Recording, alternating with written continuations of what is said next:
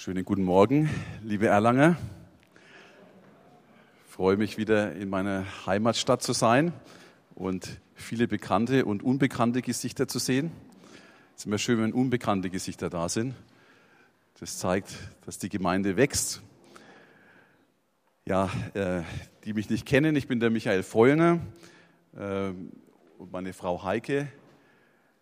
Wir sind von dieser Gemeinde hier ausgegangen, hier zum Glauben gekommen und dann im Jahr 2000 in die Türkei umgezogen, in die Westtürkei. Yalova, eine Stadt so groß ungefähr wie Erlangen, äh, in der Nähe von Istanbul, um dort den Menschen nach einem Erdbeben zu helfen, indem wir Schulen gebaut haben, indem wir äh, Häuser gebaut haben. Aber natürlich, äh, was uns getrieben hat, war ähm, zu sehen, das Herz dass Menschen dort Jesus kennenlernen. Und in der Stadt Jalova, als wir da hingekommen sind, gab es keinen Christen, keine Gemeinde. Und es war für uns ähm, eigentlich die Hauptmotivation, dorthin zu gehen und auf Gott zu vertrauen, dass er mit uns dort eine Gemeinde aufbauen kann. Und nach vielen Jahren ähm, schwierigen Wirkens, ähm, auch mit vielen Widerständen und Enttäuschungen, äh, sind wir jetzt langsam in einem guten Fluss. Ähm, Gott hat auch neben Türken, die wir eigentlich erreichen wollten, viele Iraker und Iraner zu uns geschickt, ähm, die wir auch beherbergen in unserer Gemeinde, mit denen wir zusammenarbeiten. Und so haben wir ungefähr 50 Iraner äh, mit im Gottesdienst, 50 Iraker und 25 Türken. Und so, das ist jetzt die Gemeinde in, in Jalova. Äh, und wir haben weiter vor, noch mehr von unserer eigenen Stadt zu erreichen. Ich möchte euch drei Beispiele zeigen an Bildern und ein bisschen erklären, was wir erleben. Und das führt dann auch zur Predigt hin. Wenn wir mal das erste Bild zeigen könnten.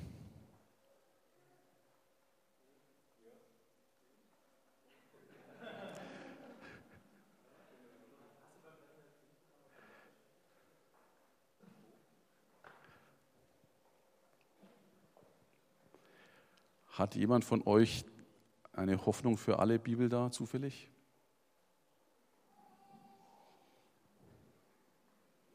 Gut. Scheint keine beliebte äh, Übersetzung zu sein. Hat eine, überhaupt jemand eine Bibel dabei?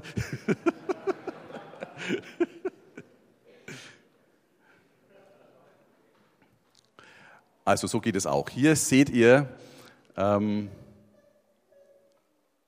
ein Bild von der Taufe. Da waren auch gerade die Erlanger da. Die können sich vielleicht noch an den Tag erinnern, die mit bei uns in, in Akkö mit dabei waren.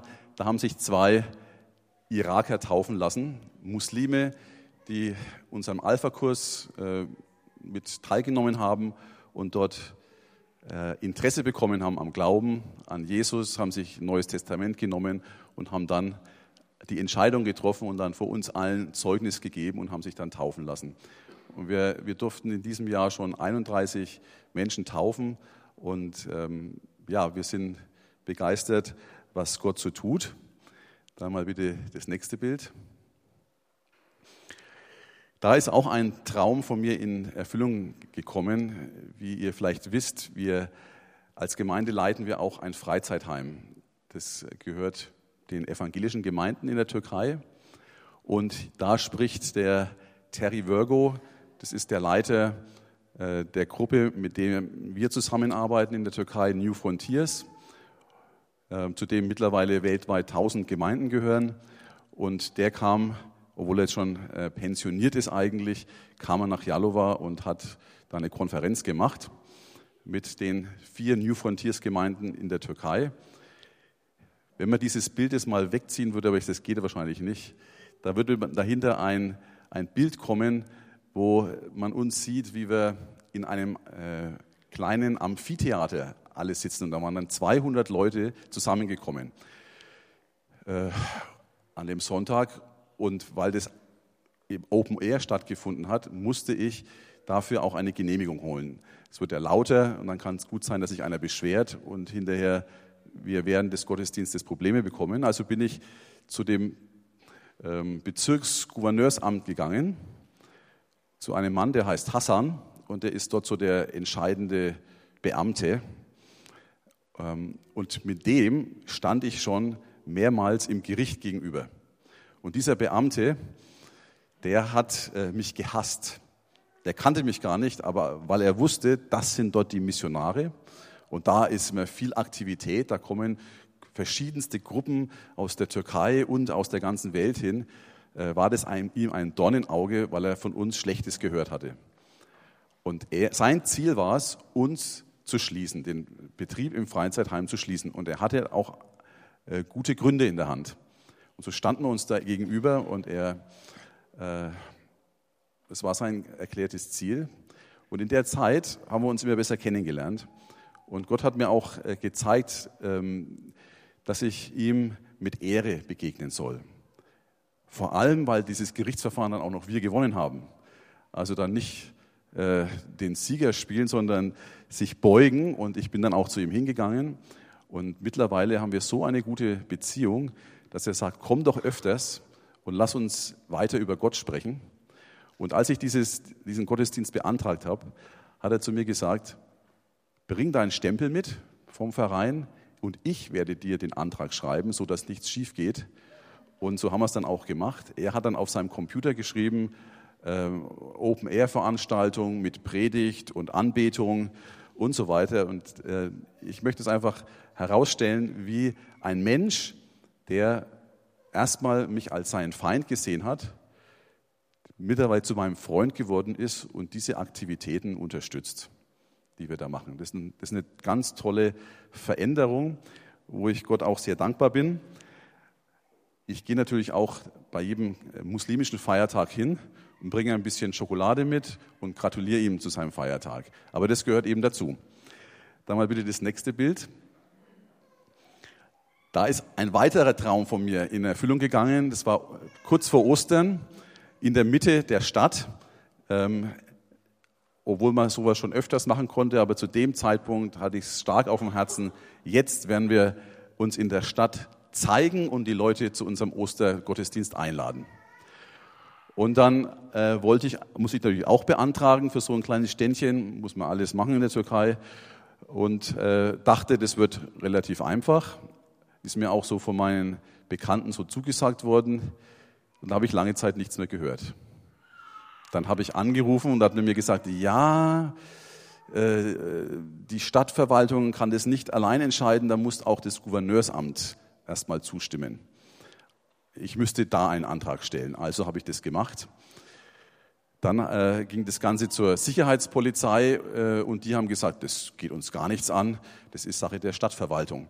Und so hat jeder den Ball immer hin und her geschoben und ich stand in der Mitte und bin nicht weitergekommen.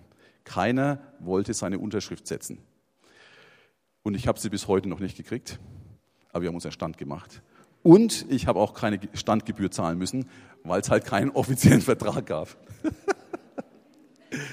das Schöne war, wir haben äh, an dem Tag, wir haben nichts verteilt. Wir standen hinter äh, diesem zwei Tischchen. Der da gerade vorbeikommt, ist auch ein Polizist, der uns schützen sollte, mit, bringt uns Tee. Es war ein sehr kalter Tag. Ähm, und trotzdem sind die Leute gekommen. Die meisten sind zwar vorbeigegangen, aber sie haben gesehen, es gibt in Jalova eine Gemeinde. Und die, die stehen geblieben sind, hatten wir super Gespräche und äh, an die 100 Neue Testamente sind mitgenommen worden. Das war das beliebteste Buch, was sie haben wollten, so dass ich dann gleich nochmal 1300 äh, Neue Testamente nachbestellt habe, äh, dass sie über Nacht noch kommen und dass ich am nächsten Tag nochmal noch besser gerüstet sind. Und Einladungen für unseren Gottesdienst habe ich auch nochmal nachdrucken lassen.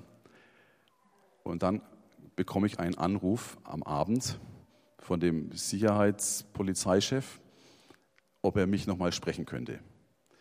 Da wusste ich schon, was der will. Nämlich, dass ich den Stand wieder einpacke. Und genauso war es auch. Er hat, äh, war sehr freundlich und hat gesagt, ja, Sie haben eigentlich das Recht, das zu machen und er ist auch persönlich überhaupt nicht dagegen.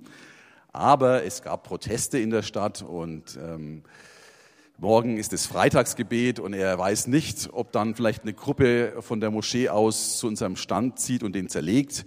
Außerdem kommt der Premierminister Erdogan nach Jalova und jetzt müssen sie ihre ganzen äh, Einheiten jetzt auf diesen Event äh, konzentrieren und er kann jetzt meine Sicherheit nicht mehr garantieren.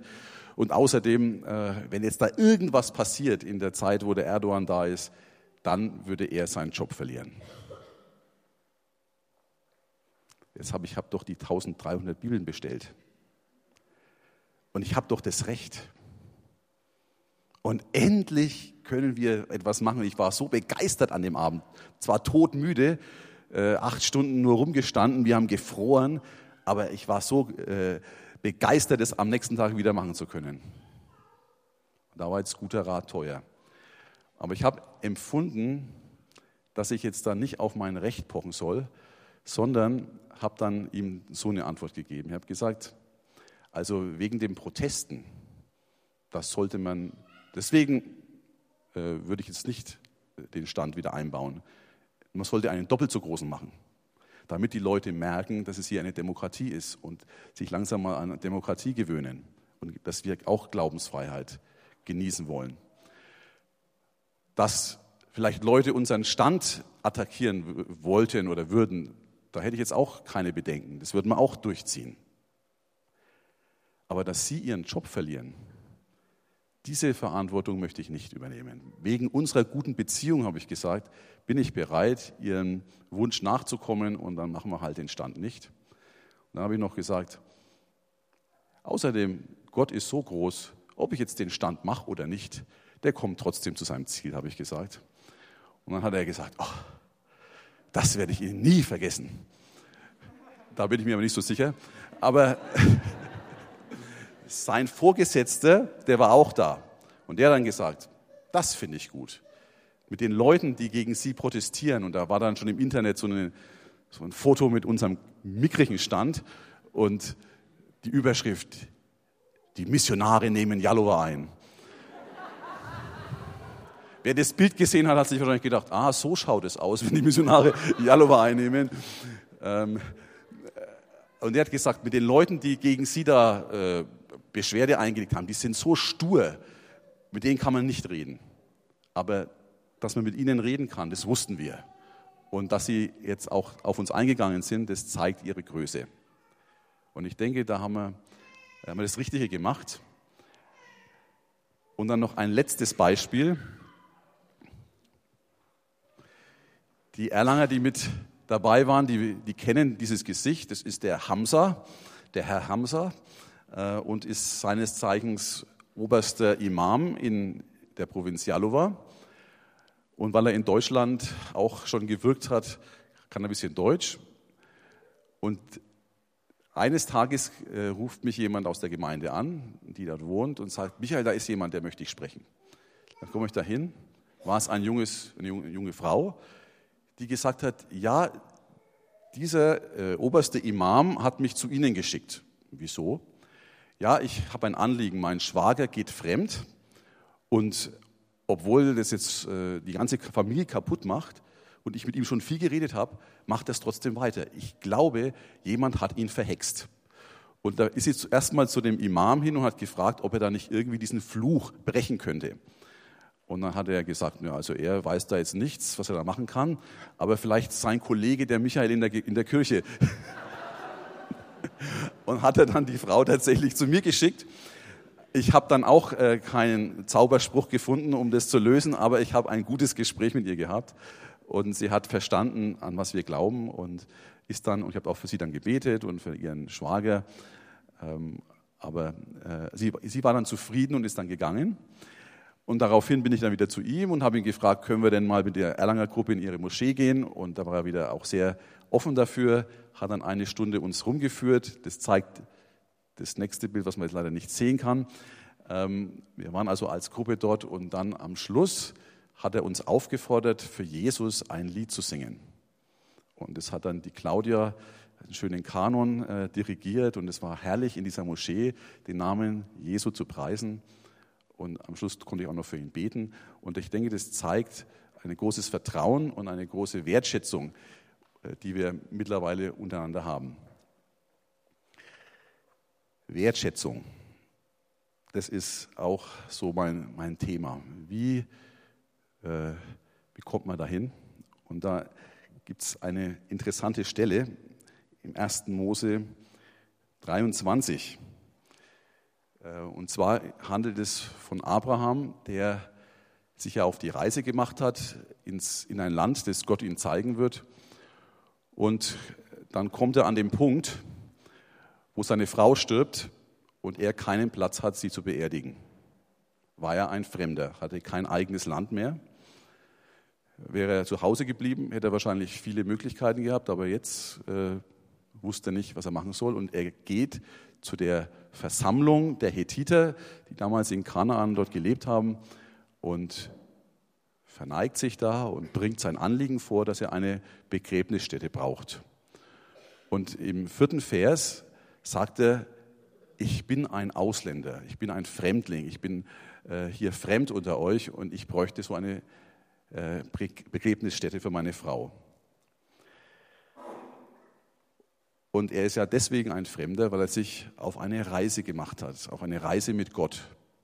Er hat Gott vertraut und hat alles zurückgelassen, was für ihn, für einen Menschen auch wichtig sein kann.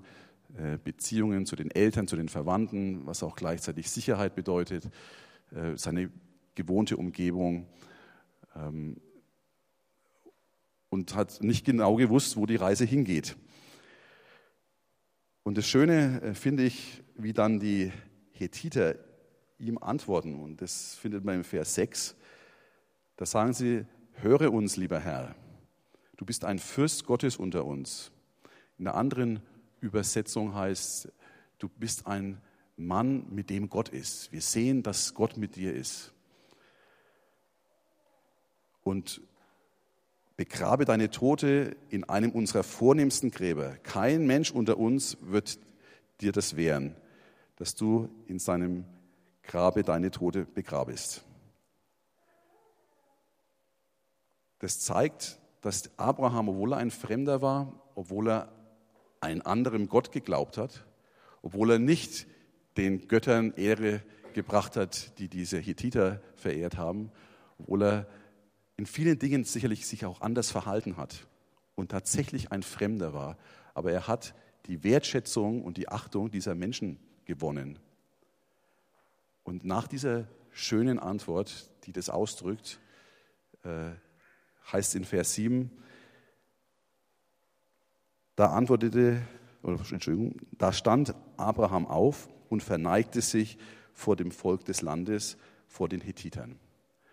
Also er hat obwohl er vielleicht sicher war, dass er richtig glaubt, dass Gott mit ihm ist, dass er vielleicht auch Rechte hat oder wie auch immer, er hat sich trotzdem wieder vor dem Volk des Landes verneigt.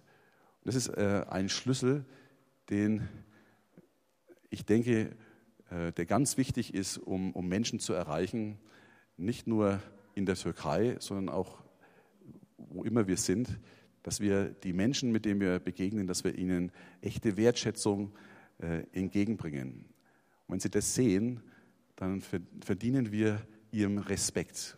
Und wir öffnen ihnen auch die Augen dafür, zu sehen, dass Gott mit uns ist. Weil er ist mit uns. Aber das ist ein Schlüssel, der erstmal den Menschen das möglich macht, äh, uns auch zu sehen, wie wir wirklich sind sich, äh, uns an sie heranzulassen. Und das ist, sind äh, diese Beispiele, die ich jetzt erzählt habe von Jalova. Ich denke, das sind ähm, gute Beispiele von einer jahrelangen Arbeit dort mit, in, mit den Beziehungen, wo ich immer wieder die Menschen besucht habe, wo ich äh, versucht habe, sie in dem, wie sie leben und denken, zu ehren, aber trotzdem meinen Weg gegangen bin. Und ich habe von dieser Reise gesprochen. Äh, ich denke, dass ich nicht immer so war und dass äh, auf der Reise, die ich persönlich mit Gott erlebe, ich verändert werde. Also, und das ist, denke ich, auch so mein Thema für heute, äh, sich auf eine Reise mit Gott begeben. Diese Reise kann uns Menschen an andere Orte führen, sie muss aber nicht unbedingt uns an andere Orte führen. Es ist wichtig aber, dass wir uns auf diesen Ruf Gottes einlassen. Wir haben es heute auch gesungen, dass, dass Gott uns ruft. und er, er uns auffordert, aus dem Boot herauszukommen. Das wäre zum Beispiel so eine Reise in etwas Unbekanntes, in etwas, wo wir uns eben nicht mehr sicher fühlen und uns auf die Dinge verlassen können, äh, mit denen wir aufgewachsen sind, die natürlichen Dinge, unser natürlicher Mensch, unsere natürlichen ähm, Möglichkeiten. Und da finde ich äh, dieses Bild von einem Ast sehr schön. Ein Ast kennt jeder, kann sich jeder vorstellen, der wächst an einem Stamm kriegt seine Kraft, seinen Saft, seine Energie von einem Stamm. Das Traurige an diesem äh, Ast ist, dass er sein Leben lang immer an der gleichen Stelle bleibt und immer ein Ast bleibt und Tag ein, Tag aus nichts anderes macht, als Ast zu sein, äh, vielleicht hier und da mal ein grünes Blatt oder ein neues Ästchen produziert, bisschen an Gewicht zunimmt aber eigentlich doch immer am gleichen Ort bleibt, immer auch das Gleiche sieht. Er kommt ja nicht vom Fleck. Und ich denke, manche Menschen, ihr Leben kann man vergleichen mit so einem Ast. Ja, sie, beko sie bekommen Saft, ja, sie wachsen, ja, sie, sie leben, aber irgendwann, wenn der Baum kaputt ist, dann was macht man dann schon mit dem Ast? Äh, wird vielleicht auch abgehauen und verbrannt. Also es ist, nicht, ist nichts Spannendes an so einem Ast-Dasein. Aber dann kommt Gott ins Spiel und er sagt, hey, ich habe einen ganz genialen Plan für dich.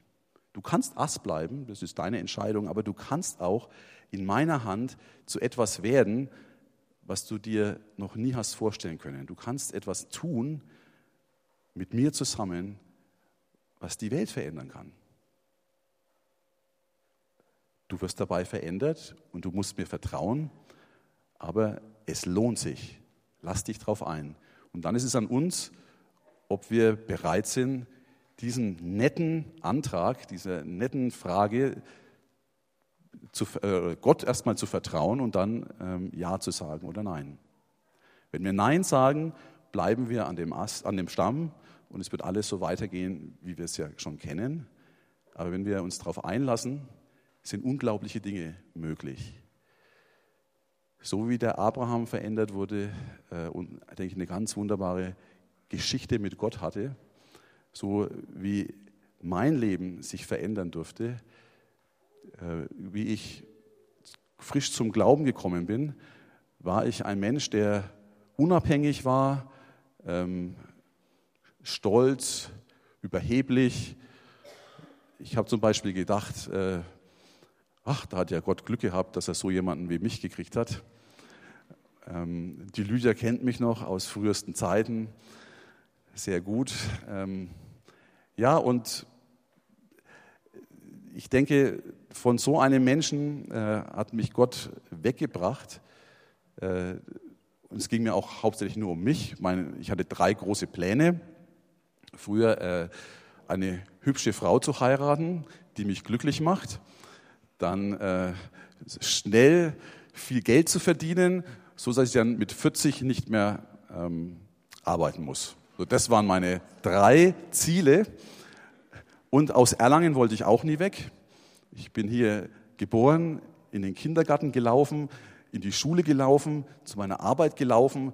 Also ich wollte nie woanders hinlaufen und schon gar nicht in die Türkei. Aber dann kam eben diese nette Anfrage von Gott, willst du mit mir was erleben? Und ich wollte immer was mit Gott erleben. Wenn ich gehört habe, was andere mit Gott erleben durften, dann bin ich mir ganz unruhig auf meinem Stuhl geworden und habe gedacht, ja, ich will es nicht mehr hören, ich will es erleben. Wenn man mit Gott Wunder erleben kann, dann will ich das auch in meinem Leben.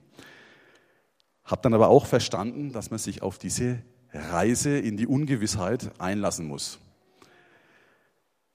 Also, was macht dann Gott mit diesem Ast? Er sagt, jetzt muss er erstmal von diesem Stamm weg, weil da, wenn du da dran kleben bleibst, dann kommen wir nicht weiter. Das ist schon mal der größte Schritt, den er von uns fordert aber freundlich. Und er lässt, überlässt uns die Entscheidung. wenn wir dann so weit sind, dass wir sagen, ja, wir sind bereit, dann geht die Arbeit los. Dann fängt er an, an diesem Stamm ziemlich viel abzuholzen. Rinde, Dinge, die, die schief und krumm sind, macht er gerade, bis dann nicht mehr so viel übrig bleibt. Es bleibt aber was übrig. Es ist immer etwas in uns, mit dem Gott arbeiten kann. Immer was Gutes und was Einzigartiges, was er auch nie wegnehmen wird. Aber es geht doch einiges weg. Es ist nicht immer ganz einfach und dafür ist auch die Gemeinde da. Dafür gehen wir in die Gemeinde, nicht um unterhalten zu werden, sondern zu sagen, Herr, ich möchte verändert werden. Ich komme hierher, weil ich weiß, so wie ich jetzt bin, das stimmt noch nicht. Ich möchte dir ähnlich werden. Verändere mich. Verändere mich durch die Menschen, die hier sind. Verändere mich durch die Leiter, die hier sind, die du eingesetzt hast, damit ich dir immer ähnlicher werde. Und dann ähm, ist vielleicht nur noch so ein dünnes Stäbchen übrig nach einer gewissen Zeit. Aber das ist noch sehr frisch und biegsam und wenn er da nicht das behandelt, dann kann es leicht brechen und kriegt so Spalten. Mein Deutsch ist nicht mehr so gut, muss ich gleich dazu sagen. Mir fallen oft die richtigen Worte nicht mehr ein zur rechten Zeit. Naja, jedenfalls ähm, nimmt dann Gott diesen Stab und macht ihn hart. Also ihr merkt vielleicht schon, worauf ich hinaus will. Gott will daraus einen Pfeil machen. Und äh, diejenigen, äh, die wissen, wie man Pfeile macht, die wissen, dass man den dann in eine Presse bringt. Und da kommt Druck drauf und da ist Hitze drin. Und durch diese Behandlung wird diese, dieses Holzstäbchen wird richtig hart und imprägniert, so dass es nicht zerbricht. Und diese Presse, Hitzepresse, die sind oft, äh, dafür benutzt Gott Umstände in unserem Leben, die uns eigentlich überhaupt nicht schmecken. Die für uns, ähm, die wir am liebsten nicht hätten. Aber das, sind, äh, die, das ist dieser Druck und diese Hitze, die wir brauchen, um verändert zu werden, um ein, ein Werkzeug in Gottes Hand zu werden. Ich äh, ähm, habe viele äh, traurige Dinge äh, erlebt in der Zeit, wo ich in der Türkei war. Äh, viele Enttäuschungen mit Menschen gehabt, Hoffnungen gehabt, die sich nicht erfüllt haben. Ähm, bin auch angefeindet worden. Aber jetzt auch im letzten Herbst hatte ich meine totalen Durchhänger. Drei schlimme Dinge habe ich aufeinander erlebt. Eins davon war, dass unser großer Hoffnungsträger Esser mit dem ich zwei Wochen zuvor eine Firma gegründet habe, verhaftet wurde und weggesperrt wurde. Zehn Stunden entfernt von Jalova. Ganz schwierig überhaupt mit ihm, äh, ihn zu besuchen, ihn zu sehen. Und noch andere Enttäuschungen dazu, sodass ich so richtig einen Durchhänger hatte. Ich weiß nicht, wie ich da wieder rausgekommen bin. Ich denke auch, dass äh, durch die Gebete äh, von euch, äh, dass da sich irgendwann habe ich wieder den Antrieb bekommen, aber dadurch bin ich auch wieder stärker geworden, gelassener. Ich weiß, dass wenn man Schwierigkeiten erlebt, es gibt auch wieder das Ende am Tunnel und danach kommst du anders raus, gestärkt. Dann setzt Gott auf diesen Pfeil etwas auf, was eigentlich an dem Ästchen überhaupt nicht dran ist, eine Spitze aus, aus Stahl. Es gibt einen Vers in der Bibel, da heißt, ähm, ich mache dein Angesicht hart wie einen Kieselstein. Das brauchen wir. Wir sind oft sehr verletzlich. Wir äh, sind sehr ähm, damit beschäftigt, darüber nachzudenken, was andere von uns halten. Und wenn andere uns verkennen, und etwas Falsches über uns denken, dann, oh, das, das ist schwer zu ertragen. Das möchte man dann richtig stellen, das möchte man dann lösen und da äh, dreht sich alles um diese, dieses Missverstandenwerden. Aber ich denke, Gott möchte uns davon frei machen, dass wir uns so um uns so, so wichtig nehmen, wie uns andere sehen. Und er will unser Gesicht hart machen wie einen Kieselstein, uns eine Spitze geben, die nicht zerbirst, wenn sie irgendwo hinfliegt, die nicht, wo der Pfeil nicht zerspalten wird, sondern dass der Pfeil etwas spaltet. Äh, in der Türkei haben viele Menschen ganz falsch von mir geredet. Ähm, ich war oft in den Zeitungen als jemanden, der ein Agent des Westens ist, CIA-Agent, jemand, der die Türkei spalten will, das Blut der Türken trinken will, der die Türkei, der die Kultur zerstören will. Das hat dem Müfti, dem obersten Imam, sein Vorgänger zum Beispiel behauptet. Der hat eine Konferenz äh, einberufen in Jalova, hat über mich dann solche Sachen erzählt. Äh, dass ich der erste homosexuelle Priester in der Türkei wäre und die Leute, alle, die homosexuell denken, einladen in die Gemeinde, weil wir das beides gut verbinden können. All solche Dinge standen schon in der Zeitung. Immer wieder. Aber es ist, denke ich, wichtig, dass man daran dann nicht zerbricht, sondern dass man da durchkommt. Und das ist diese Schule Gottes, die er, in, die er uns da reinbringen will, wenn wir uns auf diese Reise einlassen. Und dann will Gott uns noch etwas ganz Besonderes geben. Am Ende muss ja auch noch was hin. Da müssen solche Federn dran, damit dieser Pfeil auch seine Richtung halten kann und dahin fliegen kann, wo Gott es haben möchte. Und ich denke, das sind diese übernatürlichen Gaben, äh, die er uns da geben will, die dann, ähm, wenn der Pfeil im Wind ist, im Geist Gottes fliegt und sich bewegt, dass er da wirklich dann dahin geht, wo Gott ihn haben will. Und das ist so was äh, Schönes, was Gott uns da auch noch dazugeben möchte für unser Leben. Viele Dinge, die wir in Jalova erleben, da, da staunen wir hinterher und sagen, wow, wie ist jetzt das passiert? Und wir, wir sehen, wie, wie Gott da übernatürlich Dinge gezeigt hat, Dinge getan hat und wir können nur staunen. Und so habe ich es für mich in meinem Leben erlebt, wie ich mich auf diese Reise aufgemacht habe mit Gott, ohne zu wissen, wie das jetzt alles so genau wird. Ich weiß es auch nicht, wo wir in zehn Jahren sind und wie es da weitergeht, aber es ist so spannend und es ist so erfüllend und es ist, äh, ich habe auf dieser Reise Gott kennenlernen dürfen. Wie ich zum Glauben gekommen bin, denke ich, war ich auch äh, relativ gesetzlich habe immer noch gedacht, wenn ich viel bete, wenn ich viel Gutes tue, dann ist Gott mehr zufrieden mit mir. Das steckt irgendwie in uns drin, auch wenn wir das vielleicht von unserem Kopf her nicht glauben wollen und äh, sollen, aber irgendwie, wir sind so geprägt.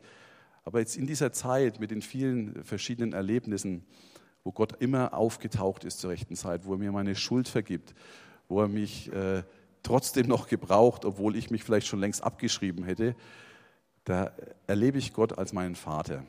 Und ich denke, das ist auch ein Ziel, wo er uns hinbringen will, dass wir dieses Vertrauen bekommen, eine Gelassenheit, einen Frieden, egal was um uns herum passiert, egal äh, was uns gegenübersteht. Ich bin treu und ich werde dich nicht verlassen und ich stehe immer zu dir und ich liebe dich, egal du, wie du dich fühlst, egal wie, was du gerade gemacht hast oder nicht gemacht hast ich bin dein Vater, der immer zu dir steht. Er ist in vielen Dingen schon immer in der letzten Sekunde aufgetaucht. Das hat der Hauskauf zum Beispiel. Da äh, haben mir die Knie geschnackert.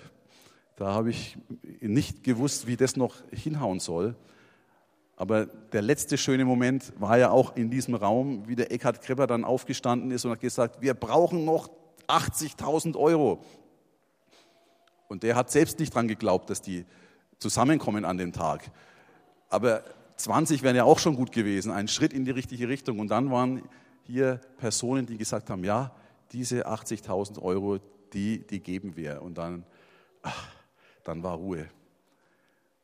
Gott ist so treu. Das Haus ist bezahlt. Wir haben keine Schulden mehr. Äh, und es dient einem ganz wunderbaren ähm, Zwecken. Wir haben viele Alpha-Kurse in Türkisch, in Arabisch, in Persisch. Äh, diese Gruppen nützen diese, dieses Haus ganz oft. Wir werden jetzt wahrscheinlich auch einen dritten Gottesdienst anfangen am Sonntag, weil einfach platzmäßig und organisatorisch das gar nicht mehr anders geht. Ich denke, das war eine, eine super Sache und ein, ein tolles Erlebnis äh, ähm, hinsichtlich der Treue und der Versorgung Gottes.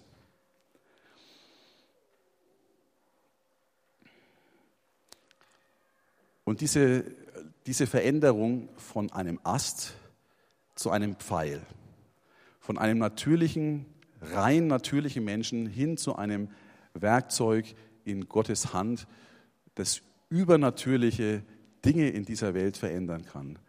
Ein Pfeil im Köcher und auch im, auf dem Bogen Gottes zu sein, zubereitet für eine ganz spezielle Aufgabe, wir sind alle speziell und Gott hat für uns alle einen speziellen Auftrag. Das ist äh, mein Werben heute, sich darauf wieder neu einzulassen, das zu wollen und auch Gott zu sagen, ja Herr, ich, ich will auf diese Reise mit dir gehen, ich bin bereit, mich von diesem Natürlichen abschneiden zu lassen und ich vertraue dir, dass alles, was du mit mir machst in dieser kommenden Zeit, mir zugute kommt und ich dann mit dir zusammen einen Unterschied machen kann in dieser Welt. Und ich möchte mit meinem Leben ins Schwarze treffen. Und ich möchte etwas verändern und bewegen, was in Ewigkeit auch Bestand hat. Das ist meine Botschaft heute, sich darauf einzulassen, Mut zu machen, dass Gott gut ist dass er treu ist, dass er zu seinem Wort steht und dass er wunderbare Pläne für jeden Einzelnen von uns hat. Aber auch, dass wir uns auf diese Reise machen müssen, bereit zu sein, einen Schritt zu machen, der unser Können und Vermögen übersteigt.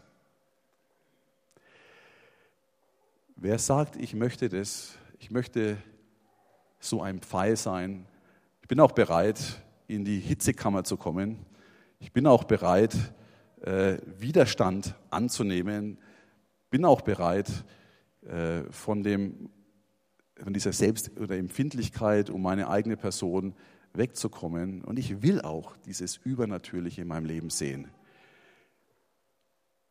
Wenn du spürst, dass heute Morgen Gott mit dir geredet hat, dann steh doch einfach auf als ein Zeichen, ja Herr, ähm, ich, ich treffe jetzt hier die Entscheidung, mit, mich von dir verändern zu lassen. Und da möchte ich noch mit euch beten.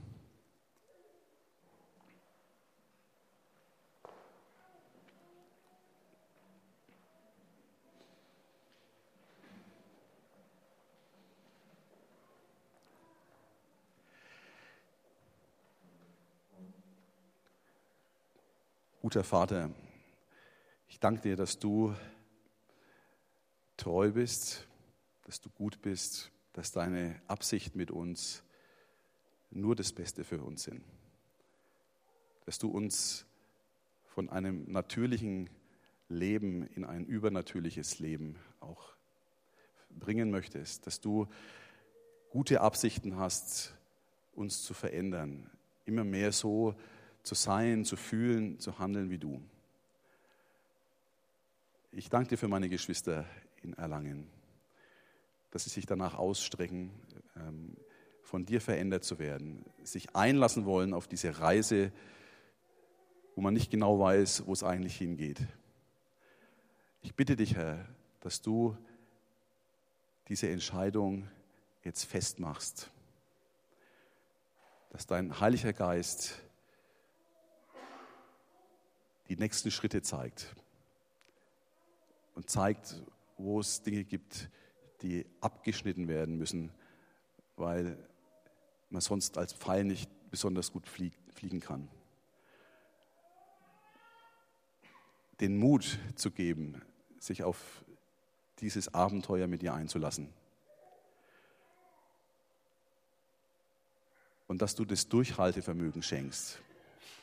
nicht aufzugeben, wenn es schwierig wird, aber dir zu vertrauen, dass man aus dem Tunnel wieder rauskommt und dass äh, es wieder Licht wird und dass es auch einem guten Zweck dient.